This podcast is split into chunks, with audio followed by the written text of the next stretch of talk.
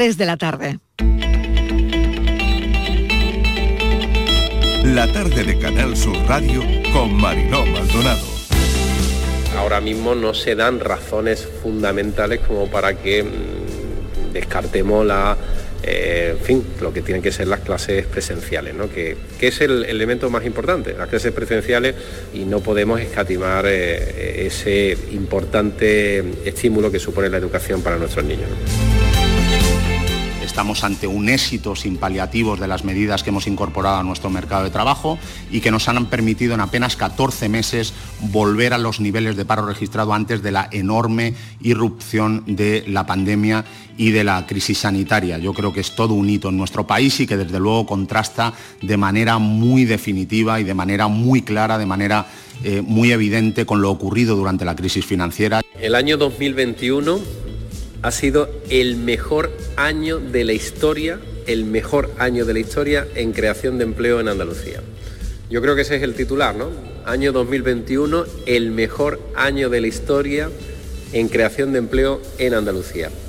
Ya eso lo dice todo. Esperamos que la puesta en marcha de la reforma laboral ayude a resolver este problema de la temporalidad, así como esperando que el 2022, fruto de los fondos europeos que llegan ya a la economía española y fruto de la recuperación de las cadenas de suministro sea un, año que no solamente se recupere muchísimo empleo, sino que ayude a que las familias recuperen poder adquisitivo. La subida del salario mínimo también es un elemento fundamental en este enero. Son indudablemente positivos, pero debemos de seguir avanzando para mejorar la calidad del empleo en 2022. Es por ello que instamos a los distintos grupos parlamentarios para que apoyen el acuerdo de reforma laboral que hemos suscrito eh, empresarios y organizaciones sindicales como un primer paso para poder erradicar la precariedad y la temporalidad injustificada que tiene nuestro mercado laboral.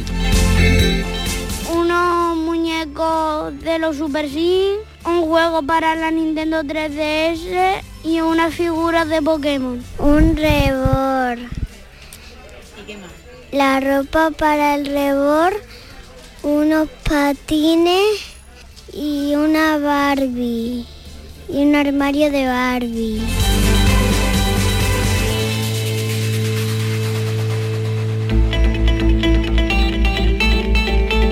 La tarde de Canal Sur Radio con Mariló Maldonado. Los sonidos del día, ¿qué tal? ¿Cómo están? En nuestra línea de audios, los protagonistas de la actualidad y todo lo que ha ocurrido hasta esta hora van a bajar las temperaturas, cambia el tiempo y los meteorólogos ya están avisando, aviso amarillo de hecho por viento, en Almería, Granada y Málaga, olas de hasta 3 metros de altura. Los primeros datos del año ya están aquí, los del paro. Diciembre ha sido un buen mes para el empleo el paro bajó en 782.232 personas durante el 2021 hasta los 3,1 millones de parados, su menor nivel desde el 2007, su mayor caída anual, descenso histórico con 183.796 parados menos. Andalucía cierra el año con la mayor bajada anual de toda la serie histórica. La cifra total de parados al finalizar 2021 baja de la barrera, como han oído, de los 800.000 en Andalucía y se sitúa en 700, concretamente ese es el número, 785.641 desempleados, datos que llegan con una reforma laboral todavía en el aire. Otros datos y otra foto de la que no logramos despegarnos son eh, los datos de Omicron. La última semana nos deja ya un incremento en los contagios, lo que incluye Nochebuena y Nochevieja, si sumamos los positivos de este lunes con los del lunes anterior. En Andalucía la tasa se sitúa en 1.571 casos por cada 100.000 habitantes. Así vienen los números este martes 4 de enero con este panorama que hacer con la vuelta al cole. Bueno, el gobierno y comunidades han acordado que sea una vuelta presencial en el Consejo Interterritorial de esta mañana. Los niños vuelven al cole con mascarillas, ventilación y todo lo que ya conocemos. La vacunación entre los más pequeños sigue a buen ritmo. Y recordarles que no habrá restricciones en los distritos sanitarios calificados en alerta 1 y 2, que son actualmente todos los de Andalucía. La Consejería de Salud va a poner en marcha los planes de contingencia en los hospitales para ampliar la capacidad de acogida de pacientes COVID ante una más que probable subida de ingresos. La Consejería de Salud, tras la reunión del Comité de Expertos, ya saben que modificó ayer los protocolos de seguimiento y rastreo de los casos con COVID y sus contactos adecuándolo al documento de la Comisión de Salud Pública del Ministerio de Sanidad, reduciendo los rastreos acotando el seguimiento clínico solo a personas con síntomas graves y vulnerables, así como priorizando también a los mismos la realización de pruebas PCR.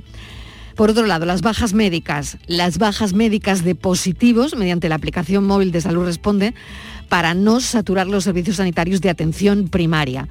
Esta es una saturación que se está produciendo a nivel global y que está ocurriendo en todo el mundo, en todos los países del mundo. En Estados Unidos se acaba de autorizar la tercera dosis para menores de 12 a 15 años. Ya estaba aprobada para los de 16 años y han acortado el tiempo. Solo tienen que pasar cinco meses entre la segunda y la tercera dosis. Eso está ocurriendo ya en Estados Unidos.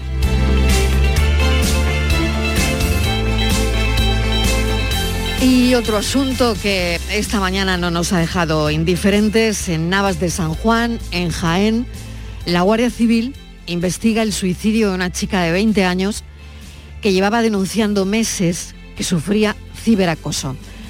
Hasta cuatro denuncias había presentado. Habían suplantado su identidad en redes sociales, habían usado sus fotos para humillarla por su orientación sexual. Se investiga ¿por qué no se hizo nada para protegerla? Bienvenidos a la tarde. Cuando despierto y el agua me cubre hasta la mitad, me vuelvo a dormir y descubro que sigo abrazado a la nada. De calma y un billete a la capital te podrías apuntar, me he quedado pensando a los pies de la cama. Si me observaras por un agujerito, te darías la vuelta. Pero eso nunca pasa. Me imaginas abriendo las alas, mareando detrás de los brazos de alguna cualquiera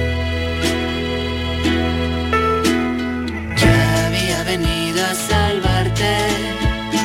Tú no necesitas que nadie te salve. Ya no había nadie al volante.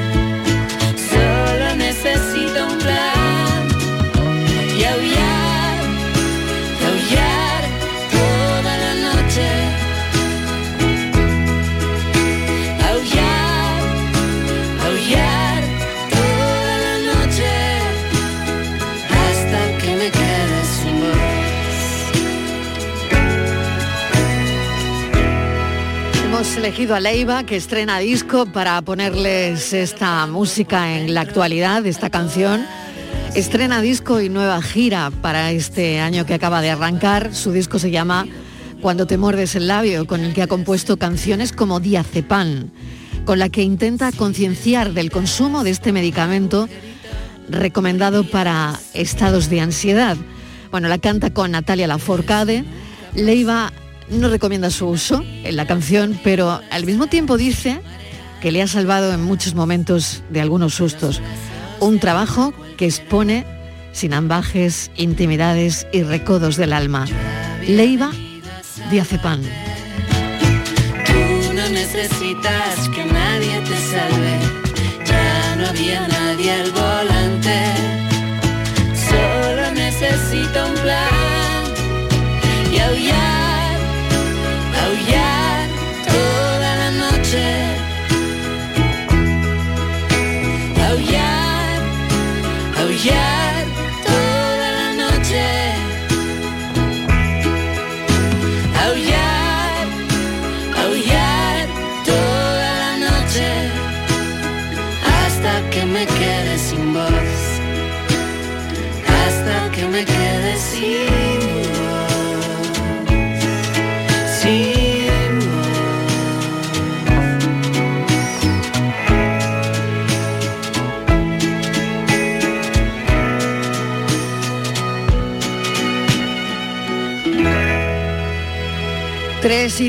de la tarde hay quien sigue celebrando la Nochevieja, fiesta ilegal multitudinaria que sobrevive, se lo vamos a preguntar ahora al alcalde, en Sorbas desde Nochevieja.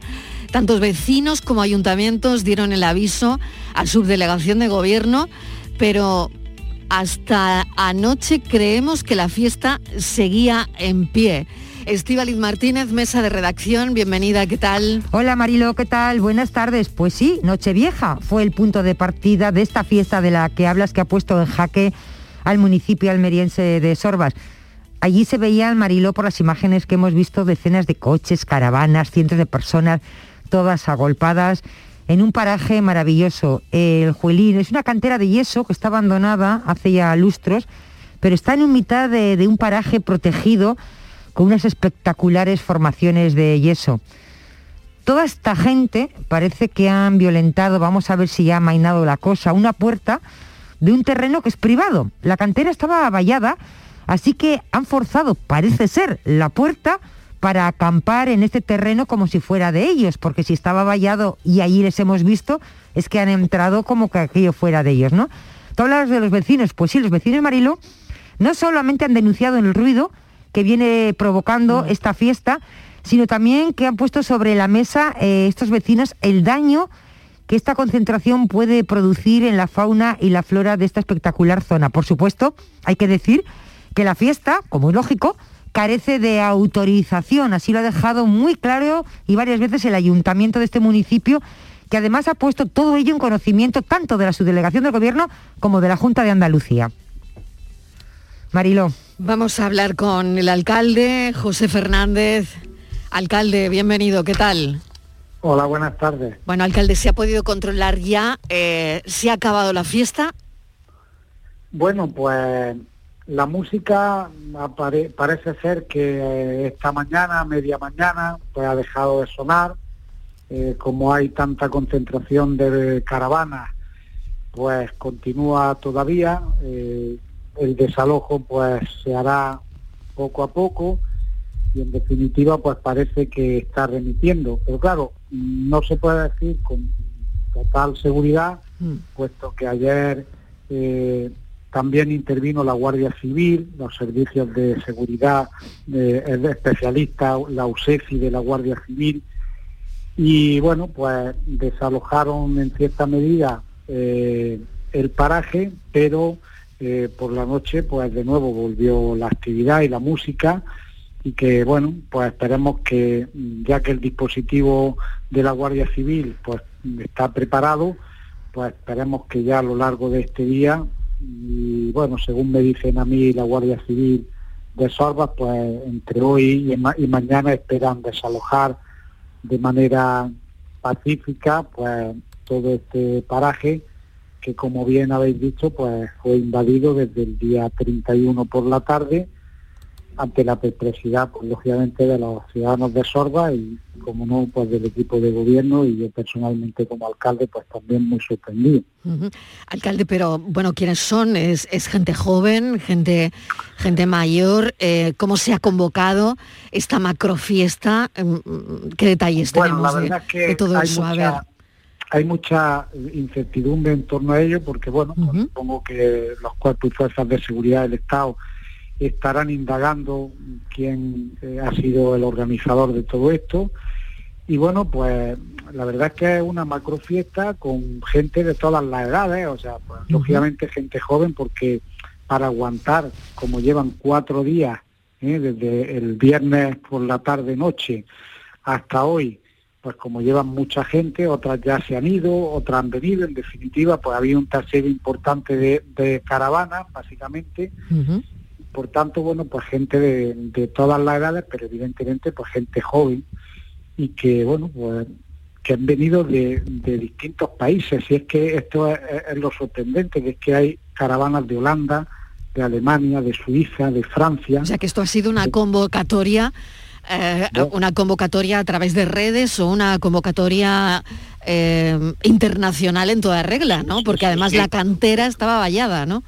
Sí, sí, sí, la cantera, lógicamente nosotros desde el primer momento hemos estado en contacto con los propietarios de la cantera y ellos pues también pusieron en conocimiento del 062 desde el primer momento pues la situación. Evidentemente pues esa cantera que está en desuso estaba perfectamente vallada, pues violentaron las puertas, rompieron los candados y ahí entraron, pues como se dice vulgarmente, como Juan por sus viñas, y ahí están instalados desde el pasado día 31 por la tarde.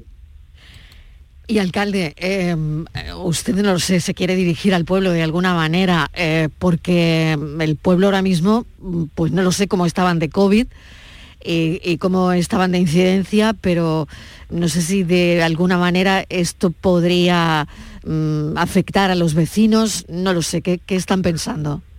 Pues mire, eh, afectar, mm, lógicamente uno nunca se sabe eh, en qué medida ha podido afectar, porque bueno, es verdad que aquello está muy concentrado en un punto exacto, pero también es cierto que lógicamente pues la gente de Sorba ha habido gente joven y no tan joven incluso pues que simplemente por curiosidad pues lógicamente se han acercado a, ver la a ver la, fiesta. Entonces claro pues ahí eh, los vídeos que circulan por las redes sociales pues evidentemente las medidas de seguridad. Eh, el tema de ir sin mascarilla era lo habitual y en definitiva pues un foco de propagación, evidentemente, del COVID.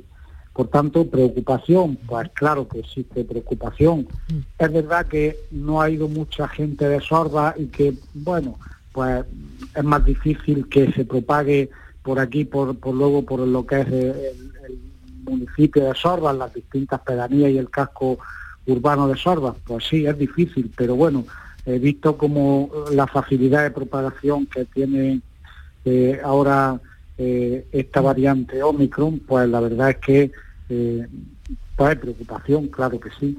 Hmm. Estivaliz, no sé si tienes alguna cuestión más para, para el alcalde. Eh, sí, alcalde. nos está hablando de su preocupación. Claro. Está claro, ¿no? Alcalde, buenas tardes. Yo al principio ya creo que no, estaba pensando, me estaba acordando, Mariló, de esa, de La Rioja, de ese paraje también que a principios del verano mm. vimos una, un movimiento hippie, se llamaba la familia Arcoiris, que también acamparon pero bueno, era otra cosa, ellos hacían allí sus bailes y sus cosas, entonces entiendo que esto es otra, otra historia. Alcalde, pero la cantera eh, creo que, es privada, con lo cual quiere decir que tiene propietario. ¿El propietario qué dice de todo esto? ¿Sabía que lo que le venía encima? ¿Se pusieron en contacto con él? Pues mire, por supuesto que él no sabía nada, tenía la misma incredulidad que pudimos tener cualquier ciudadano del municipio y claro, tienen sus propietarios, eh, ellos tienen eh, esa cantera en desuso eh, porque no se les fue renovada la concesión para poder seguir explotando hace unos cuantos años y evidentemente pues tiene todas sus medidas de seguridad con su cierre perimetral, todo absolutamente para que no hubiese habido ningún problema. ¿Qué es lo que ocurre? Pues que lógicamente en esas explotaciones que son canteras a cielo abierto, pues mm, de la propia de la propia forma de explotar la cantera, pues hay eh, taludes verticales importantes y de hecho en la madrugada del domingo, del sábado al domingo, pues hubo un herido en esa, en esa concentración y tuvo que eh, intervenir el 112 con un helicóptero porque una, una persona pues cayó por un precipicio de aproximadamente 5 mm. metros. Mm. Por tanto, claro, los propietarios desde el primer momento pusieron en conocimiento del 062, eh, lógicamente, pues esas circunstancias, ellos no conocían nada y me consta que ayer lunes pues ya se personaron para, para firmar una denuncia en el cuartel de la Guardia Civil de Sorba, en la que lógicamente pues habían violentado una, un acceso a su propiedad y por tanto pues se ven eh, muy perjudicados porque en su propio territorio pues puede estar habiendo una actividad ilícita en la que hay cierto peligro y sobre todo pues mucho desconocimiento de qué es lo que se está haciendo ahí. Alcalde, le agradecemos que nos haya atendido. Esperemos que, bueno, en breve se dé ya por terminada la, fiesta para celebrar el año, el año nuevo, que ya estamos a día 4. Muchísimas gracias, un saludo y mucha suerte, alcalde. Pues muchas gracias y feliz año a todos los oyentes de Canal Sur Igualmente, José Fernández es el alcalde de Sorbas. La tarde de Canal Sur Radio con Mariló Maldonado. Vamos a un pueblo de Córdoba, Adamuz, eh, alcanza su tasa récord de coronavirus y el alcalde ha aconsejado un autoconfinamiento. El ayuntamiento solicita a la Delegación de Salud y Familias que realice un cribado masivo. Estivaliz. Sí, Marilo, es un caso más de estamos viendo cómo la variante Omicron está provocando una explosión de contagios sin precedentes en todos los municipios de Andalucía, de España, en todas las ciudades. Y como decías, Adamuz, este municipio que supera los 4.000 casos por 100.000 habitantes. Estamos hablando de un municipio cordobés que tiene 4.137 habitantes. Y son cientos los vecinos, Mariló, que han iniciado, han inaugurado este nuevo año confinados. O bien porque son positivos o porque han estado en contacto estrecho, ¿no? Y bueno, pues eh, ante esta situación el alcalde no le ha quedado otra que decirle a los vecinos mm, que por favor tengan máxima prudencia y que en la medida de lo posible pues que limiten reunirse y tener contactos pues con, pues, con gente. También el Ayuntamiento de Mariló, ¿qué ha hecho? Pues ha cursado una solicitud a la Delegación de Salud y Familia para que se realice un cribado masivo como medida para detectar posibles casos asintomáticos, que esa es otra, claro, los asintomáticos, y planear actuaciones más eficientes de cara a la prevención de los contagios en la población. Y esta es la situación de este municipio cordobés. Alcalde, bienvenido. Rafael Ángel Moreno es alcalde de Adamuz. Gracias por atender nuestra llamada, alcalde. Em, bueno, se han autoconfinado al final. Hola, buenas tardes. Muchas gracias, Marilu. Bueno, hemos hecho una recomendación del ayuntamiento porque tampoco podemos hacer mucho más, pedir que la gente se autoconfine y extreme las precauciones sanitarias. ¿Cómo está ahora mismo eh, el pueblo? ¿Qué situación tienen ahora, alcalde? Ahora mismo, con los últimos datos que han salido hoy, tenemos una tasa de 4.205,9. Hoy han salido siete nuevos casos, ya que han bajado bastante con respecto a los últimos días, que hemos llegado a pasar de 40 nuevos casos diariamente y hemos alcanzado la cifra de 500 casos totales desde que comenzó la pandemia. Mm, eh, la vida social la han reducido al máximo. Usted ya hace días, además, que mm, está pidiéndolo ¿no? a todos los vecinos, ¿no? tanto bares, restaurantes, eh, a título particular, han cancelado todo lo que había, incluida la cabalgata de Reyes, ¿no? Y por parte del ayuntamiento hemos suspendido todas las actividades que había programadas para estas vacaciones de Navidad, para, sobre todo para los niños y las niñas. Y la cabalgata también la hemos suspendido, la vamos a hacer de una manera alternativa, yendo casa por casa de, los más pequeños, porque tampoco pueden quedarse sin, sin este día. Así que bueno, les pedimos que se queden en sus casas y que los reyes van a venir y que van a venir a sus casas a visitarlos. De alguna manera muy especial, porque quien quiera participar eh, solo tiene que colgar un, un cartelito en la puerta de, de, su casa para avisar que sus, sus majestades pueden llamar a la puerta, ¿no? Exacto, así es, claro, para que cuando venga los Reyes Magos puedan saber en qué casa hay niños que lo están esperando. Entonces, pues hemos dicho que cuelguen un cartelito en la puerta, damos la bienvenida y, y se llegarán a dejarle un pequeño siete por aquí.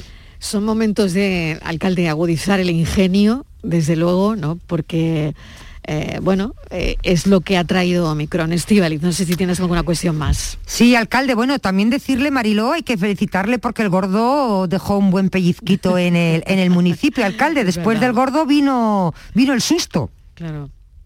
¿Verdad? Si tuvimos suerte de que dos vecinas nuestras jóvenes de nuestro municipio consiguieron cada una un décimo de... Mm. Están bien esas vecinas, ¿no? Eh, los millones, aunque los millones creo que no te libran del COVID, ¿no? Sirve como vacuna, ¿no? No, pero bueno. no, no, no.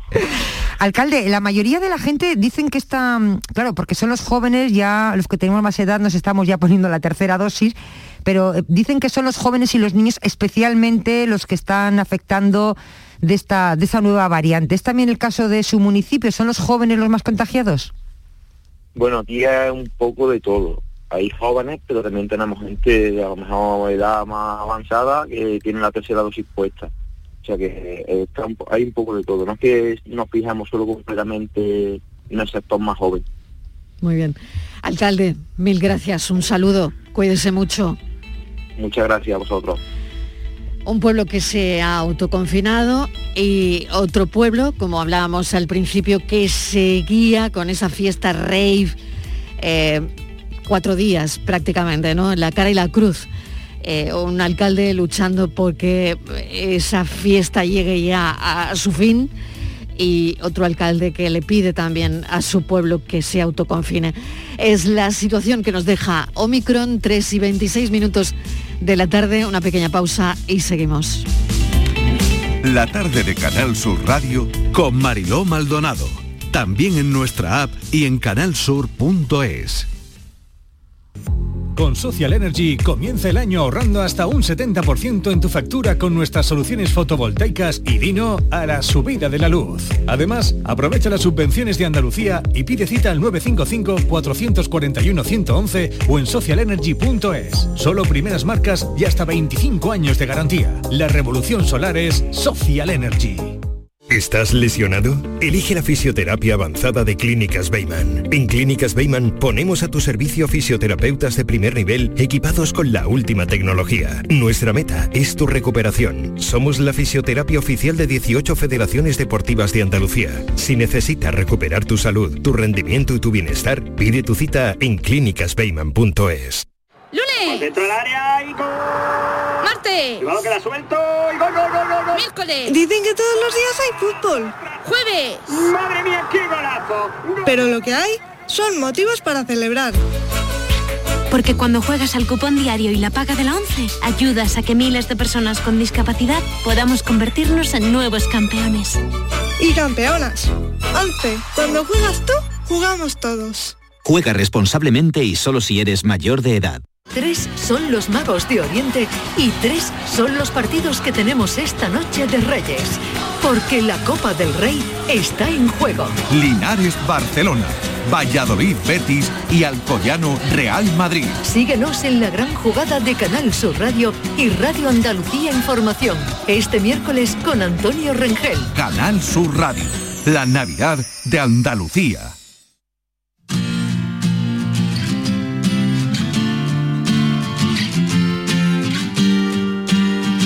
La tarde de Canal Sur Radio con Mariló Maldonado.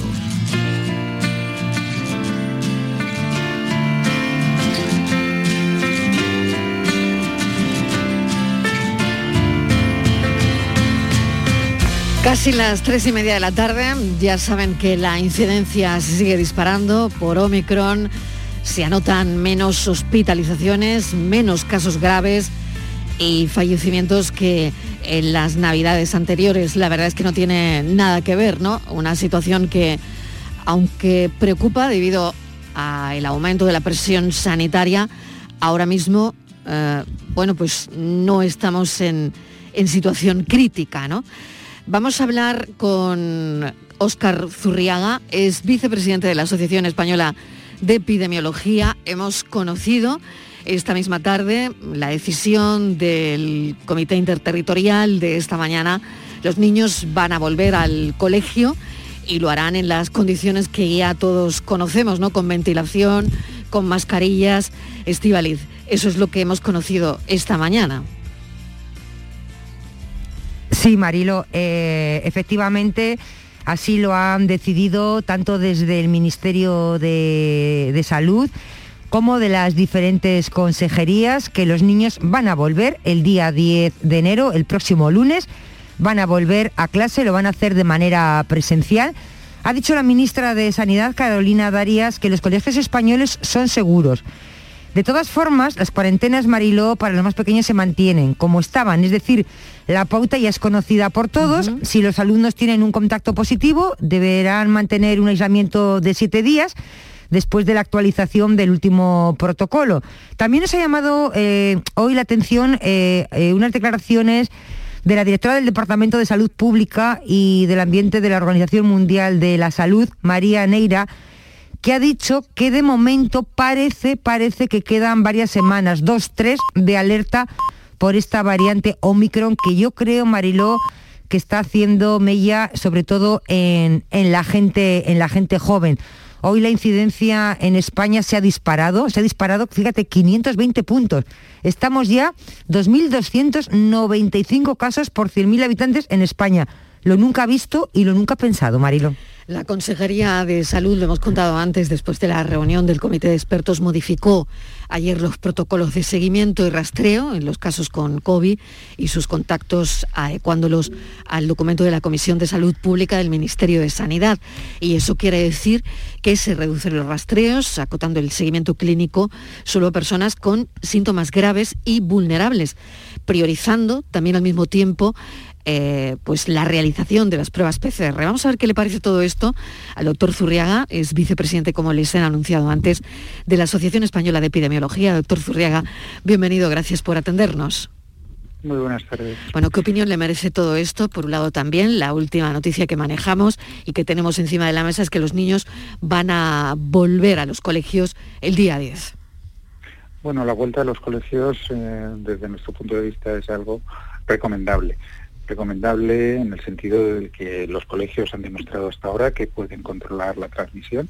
No es el ámbito en el que se han producido eh, más brotes que en otros, eh, desde luego muchos menos que en el ámbito social y donde además se puede controlar muy bien la utilización de todas las medidas. Por lo tanto, eh, sería creo que contraproducente dejar a los niños en casa con un riesgo añadido en cuanto a su propia evolución eh, escolar, incluso su evolución en cuanto a, a, otro, a la socialización y a otra serie de cuestiones que son también muy recomendables en la infancia y que no ganaríamos, creo, gran cosa con el hecho de que los niños no estuvieran escolarizados en el momento que les corresponde y como les toca. Hay cuestiones que sé, doctor, que no tienen una bola de cristal, ¿no? pero bueno, algunas de, de esas cuestiones pasan por saber cuándo se va Omicron y si se va, empieza el fin de la pandemia, de alguna manera. Por otro lado, no sé si es pronto para fijar una fecha fin de pandemia y, también los primeros casos de flurona que se han empezado a, ver, que es una gripe y coronavirus, eh, una mezcla, me imagino que, que de ambos virus, y no sé si presentan o podría, podrían presentar alguna eh, gravedad. Bueno, son, son muchas cosas. Lo, primero, mm. efectivamente, no, no hay una bola de cristal. Cualquiera que adelante una fecha pues eh, es posible que acierte, pero será casualidad. Eh, no podemos decir en este momento ni que este pico lo alcanzaremos la semana que viene, ni dentro de 10 días, ni dentro de 15 días. Alcanzaremos cuando lo alcanzaremos. En este momento, desde luego en España, no estamos viendo ningún signo que nos eh, muestre esta eh, cuándo vamos a poder llegar.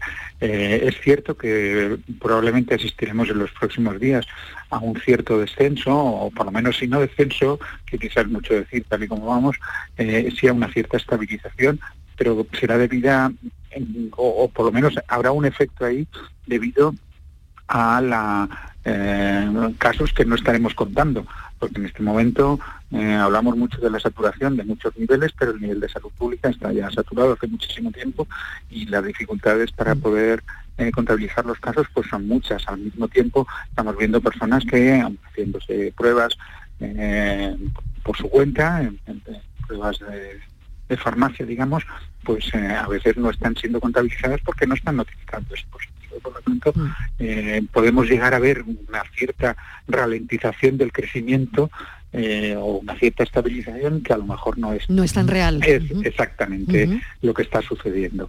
Eh, pero en cualquier caso ya le digo aunque lo viéramos que no lo estamos viendo todavía eso estando ya sucediendo eso no lo estamos viendo. Decir que será la semana que viene dentro de 10 o dentro de 15 días pues sería efectivamente contar con una bola de cristal y no es una buena idea tener una bola de cristal para estas situaciones. En cuanto al resto de cuestiones que ha mencionado eh, el tema de, la eh, coincidencia en la misma persona de una infección por dos virus no es ninguna novedad. Eh, esto ya se ha producido en el pasado y en esta misma enfermedad. Incluso hay autores españoles que tienen casos publicados hace ya un año, por lo tanto no estamos hablando de nada que no hayamos mm, visto con anterioridad, que es algo que se puede producir y que en principio no genera un motivo de alarma añadido a todo lo que tenemos. Es verdad que le han puesto un nombre ahora que parece casi el de un dentífico dental. Sí, sí. Eh, pero, Flurona, no, flurona. sí, estos nombres, Sí. parece que el nombre, el nombre No sé de dónde lo sacan, doctor, no sé.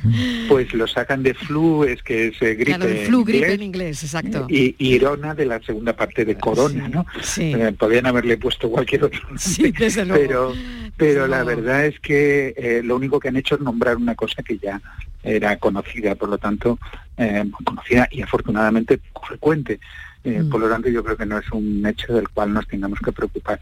Lo cual no quiere decir que sí que debemos preocuparnos de otra cosa, y es de eh, aquellos que, que puedan vacunarse contra la gripe, pues que también lo hagan, porque vamos a tratar de quitar de quitarnos problemas añadidos, ¿no? Es decir, a lo mejor no tenemos COVID, pero puede ser que tengamos gripe. Por lo tanto, pues mejor si no tenemos ninguna de las dos cosas. Entonces, eh, para aquellos que todavía no estén vacunados, yo les animo a vacunarse de la gripe también.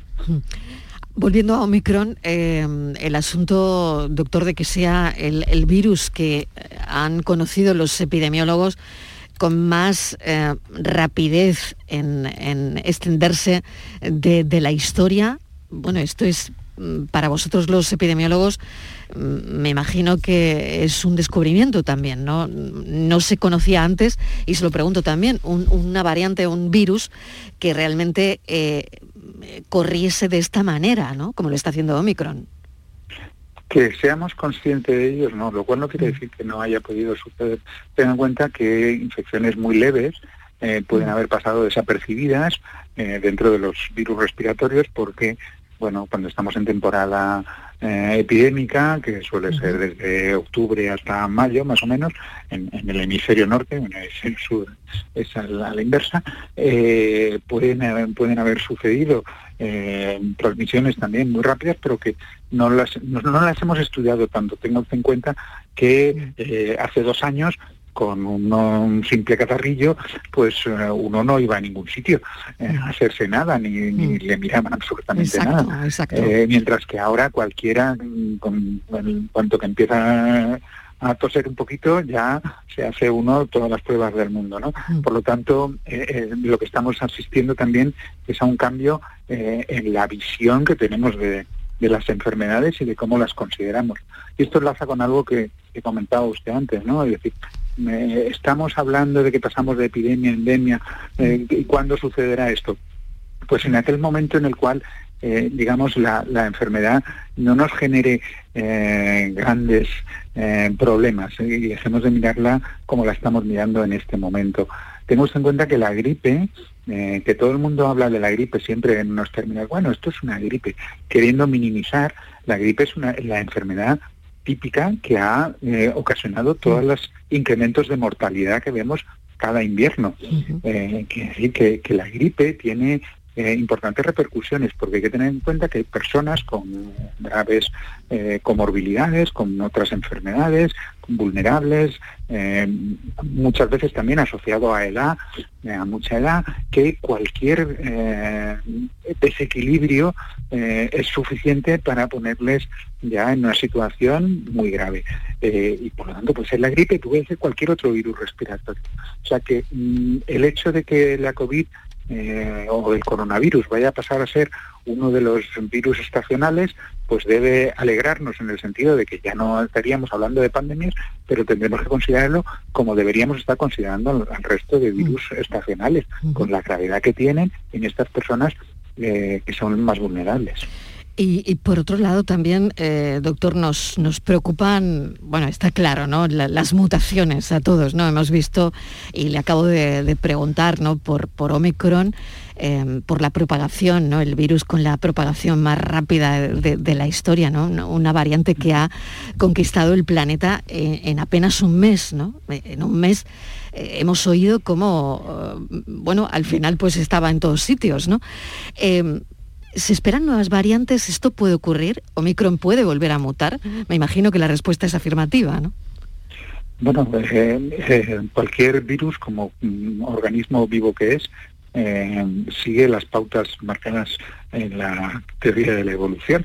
Aquellas mutaciones que se producen y se producen no porque el virus quiera mutar, sino sencillamente porque se producen eh, por azar, eh, aquellas que son más favorables para el propio virus son las que acaban eh, siendo preponderantes.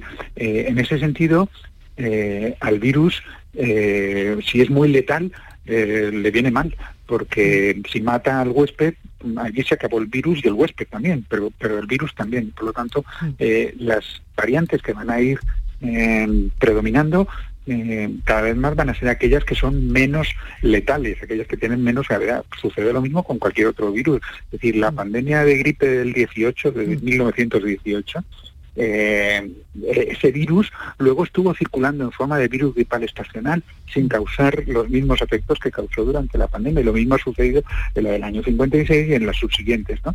Hemos visto que esos virus eh, gripales tan letales o tan problemáticos en el momento eh, que, aparecieron, después han ido variando a ser unos virus digamos, con los cuales podemos convivir. Y ah, en el caso de- del coronavirus, pues lo más probable es que acabemos así, es decir, las mutaciones se van a seguir produciendo y hay que decir que además se van a producir más en aquellos sitios donde haya menos vacuna, porque hay más facilidad para la transmisión y le damos más posibilidades al virus de replicarse. Y esto también tiene que ser un llamamiento hacia que necesitamos que se vacunen en todos los países del mundo, no solamente nosotros en este país, sino en el resto de países del mundo lo necesitamos, porque si no se- asistiremos, se nos va a acabar el alfabeto griego, por supuesto, ¿no? y vamos a necesitar un nuevo alfabeto. Es necesario que se vacune eh, en todos los países y de una manera eh, homogénea para que tengamos menos probabilidades de ver eh, variantes. Porque como le digo, lo normal es que ya sean más leves, pero, pero tampoco podemos descartar que una Claro, pueda ser más Claro, grave. claro, pero bueno, es esperanzador por lo menos.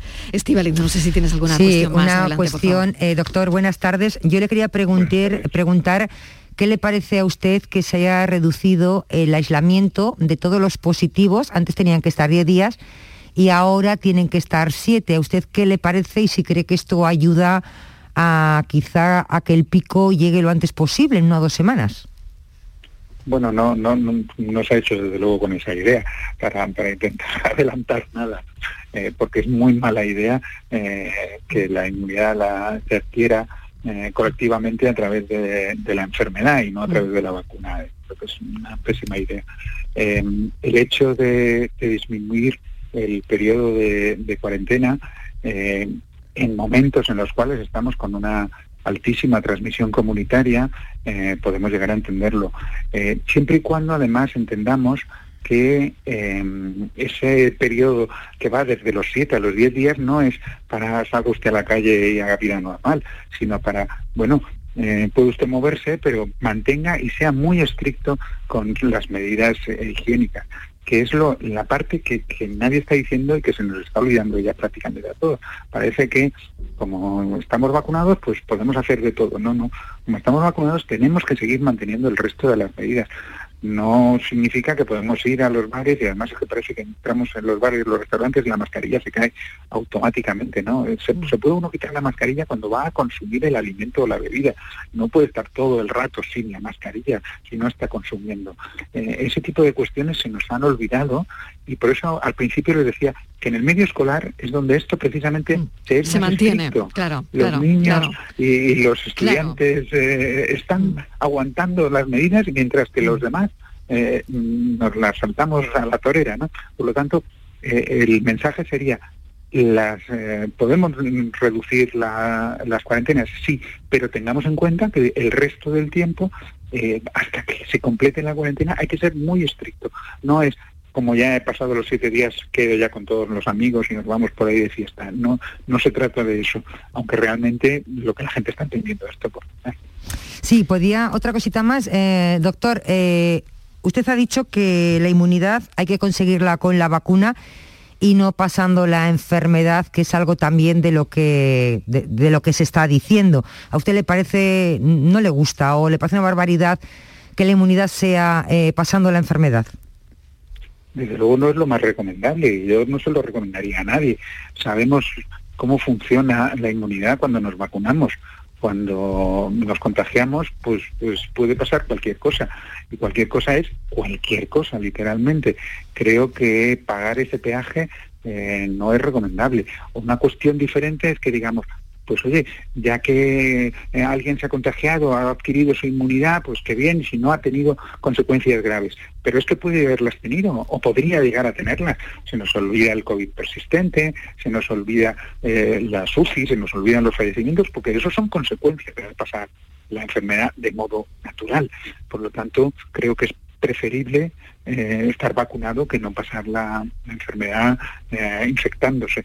Pero esto vale para la COVID y vale para el sarampión y vale para cualquier otra enfermedad, de las cuales también hemos visto esas fiestas del sarampión que se montan en determinados sitios por gente que no desea vacunarse para, digamos, bueno, pues así adquirimos la inmunidad de modo natural, olvidando todas las consecuencias eh, desagradables y a veces letales que puede llegar a tener.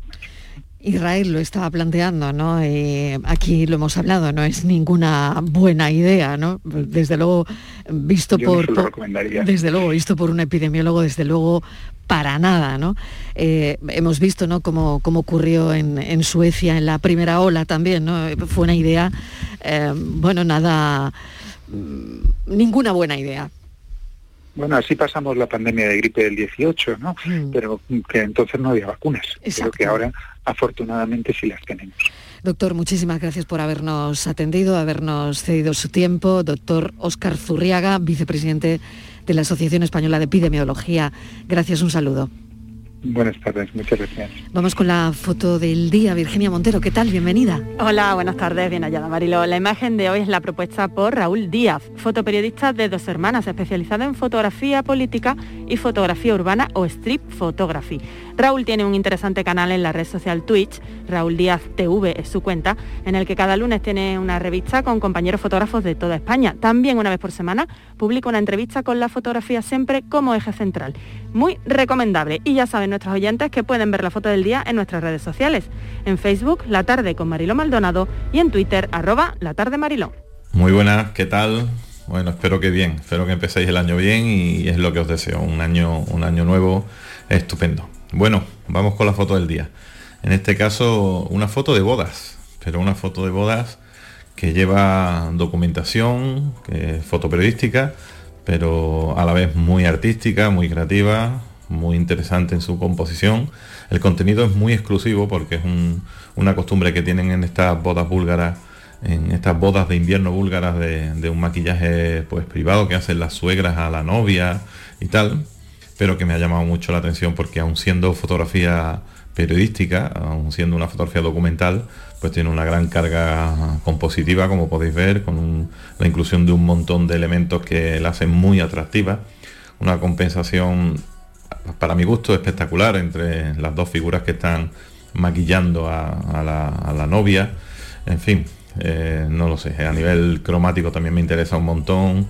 Esa aparición de flores en la pared, flores encima de la mesita de noche de forma natural, flores en el maquillaje, no sé, me, resulta muy atractiva, muy interesante y creo que es una imagen que Stoyan en off de, la agencia Reuters pues ha tenido muchísimo gusto en capturar y, y que os muestro pues, con la intención de que veamos al fotoperiodismo también como una forma de expresarse a nivel artístico incluso y que, hoy día las imágenes pues se construyen con, muchos motivos. No, no solo la documental no puede ser creativa, sino que algo creativo también puede llevar una gran carga documental, histórica y en este caso periodística incluso. Bueno, pues ahí de esta foto, espero que os guste y lo dicho, os deseo un feliz año a todos y a todas. Un saludo. Nos ha encantado la foto, un saludo, mil gracias. Es el fotoperiodismo que aquí describimos y escuchamos cada tarde. La tarde de Canal Sur Radio con Mariló Maldonado. También en nuestra app y en canalsur.es. Canal Sur Sevilla.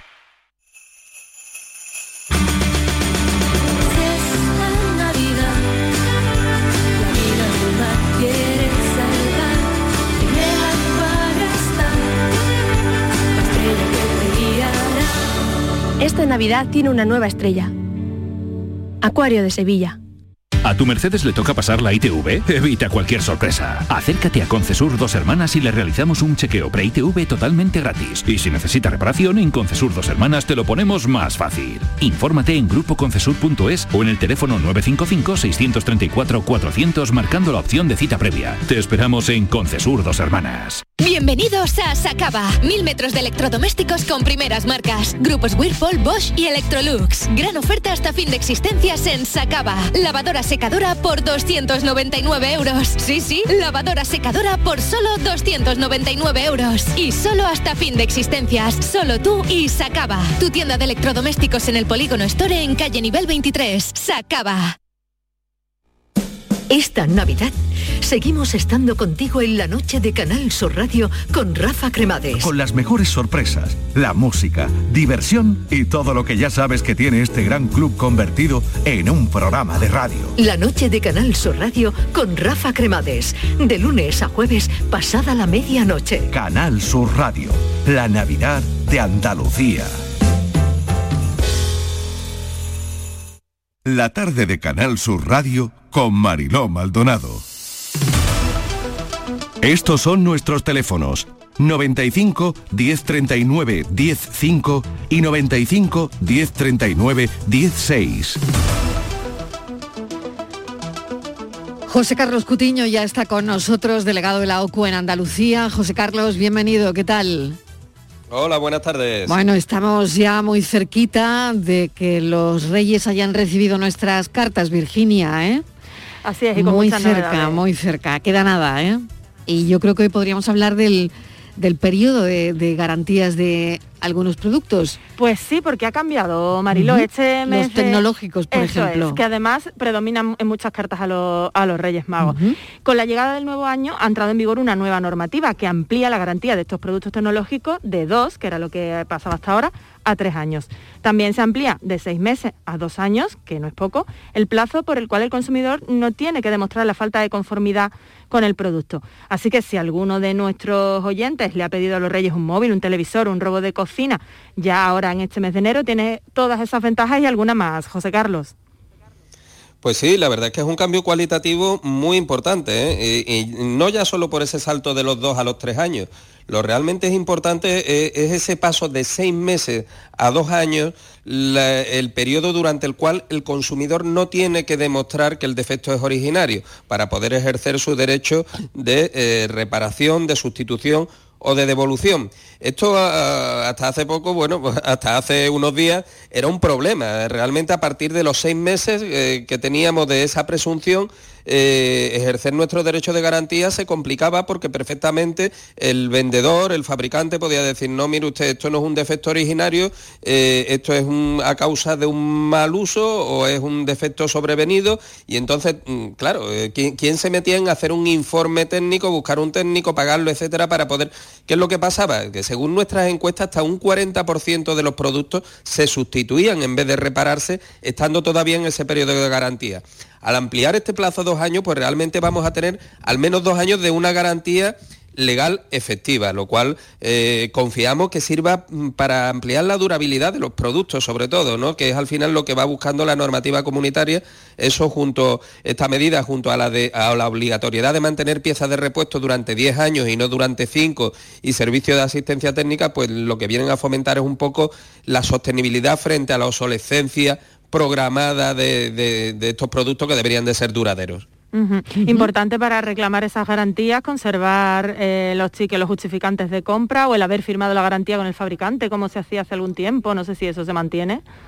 Bueno, realmente basta con acreditar la compra. ¿eh? Eh, lo fundamental es la factura, eh, el ticket de, de compra, la factura simplificada que podamos acreditar, porque además la garantía eh, la tiene que eh, atender el, el vendedor. Esto es algo que, que se, se entiende poco porque la- en la mayor parte de los casos los vendedores no- nos derivan a los servicios técnicos oficiales de la marca, al fabricante, al distribuidor, al importador. Bueno, pues esto no es así. La ley dice que es el vendedor quien tiene que atender, quien, quien tiene que responder frente al consumidor y solamente si el consumidor encuentra un camino más fácil a través del distribuidor, del, eh, perdón, del, del importador o del fabricante, entonces lo puede hacer si él quiere, pero realmente es el vendedor quien tiene eh, que responder, bien reparando, bien sustituyendo o bien devolviendo el dinero si las opciones anteriores pues resultaran eh, infructuosas.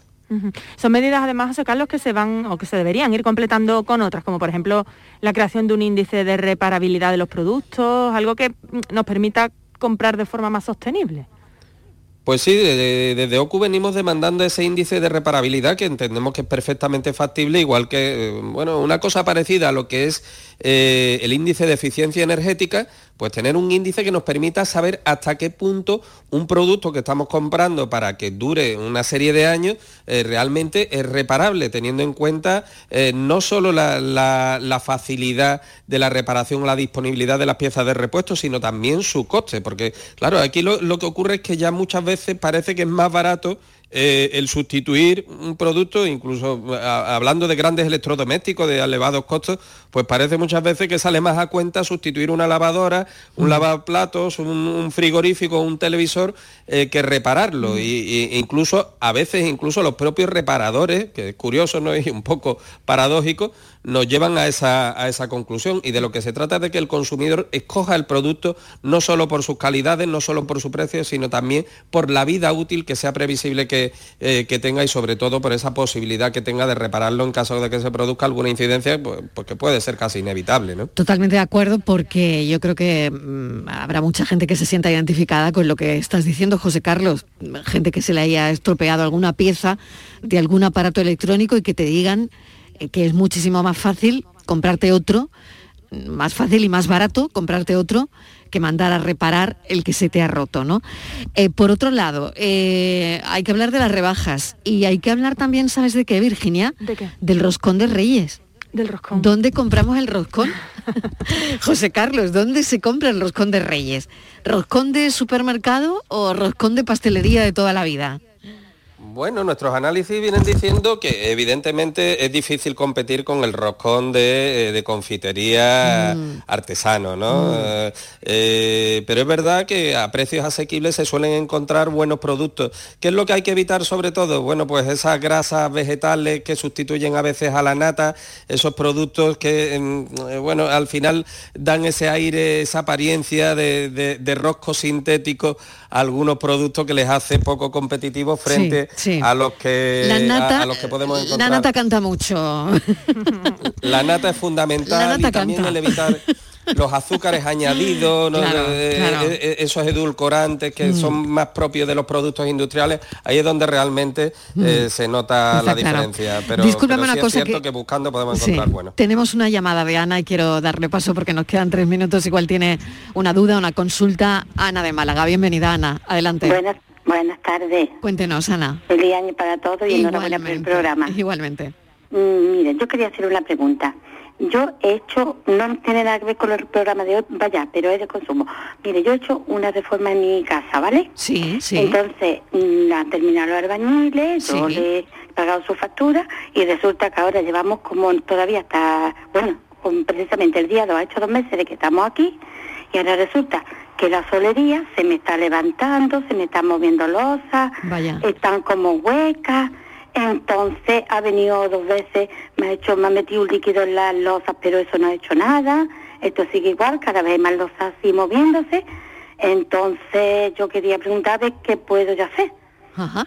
Muy bien, pues tiene un minuto y medio José Carlos Cutiño para contestarle. A Pues ver, muchas gracias. un beso, Ana. A un ver, beso para todos. ¿qué puede hacer Ana? Bu- Bueno, pues evidentemente Ana tiene, tiene que reclamar, ¿eh? tiene que hacerlo. Vamos a pensar que, por- por- porque además ha mencionado que le han dado factura, estamos hablando de una obra realizada por una empresa eh, legalmente constituida, que tendrá su razón social, que tendrá su domicilio y hay que dirigirle una reclamación dejando constancia de cuál es la situación. Evidentemente está en periodo de garantía eh, esa obra defectuosamente realizada, porque desde luego si, si están sueltas las losas es porque no se ha ejecutado eh, de manera correcta la- el enlosamiento de, de la vivienda, dejar constancia, eh, mm, dotarse de, de documentación gráfica. Si no recibe respuesta también habría que recurrir al dictamen de un experto, de un perito, de, de alguien que pueda hacer un informe sobre las causas de este eh, problema y seguir adelante con la reclamación, ya sea a través de las propias autoridades de consumo, tramitando la hoja de reclamaciones,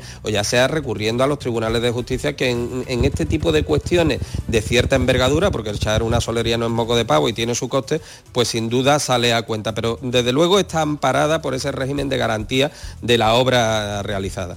José Carlos Cutiño, muchísimas gracias. Dejamos las rebajas para la semana que viene y que elijas el mejor roscón del mundo. Gracias, un beso. Confiemos en ello. Felices Reyes. Felices Reyes, noticias.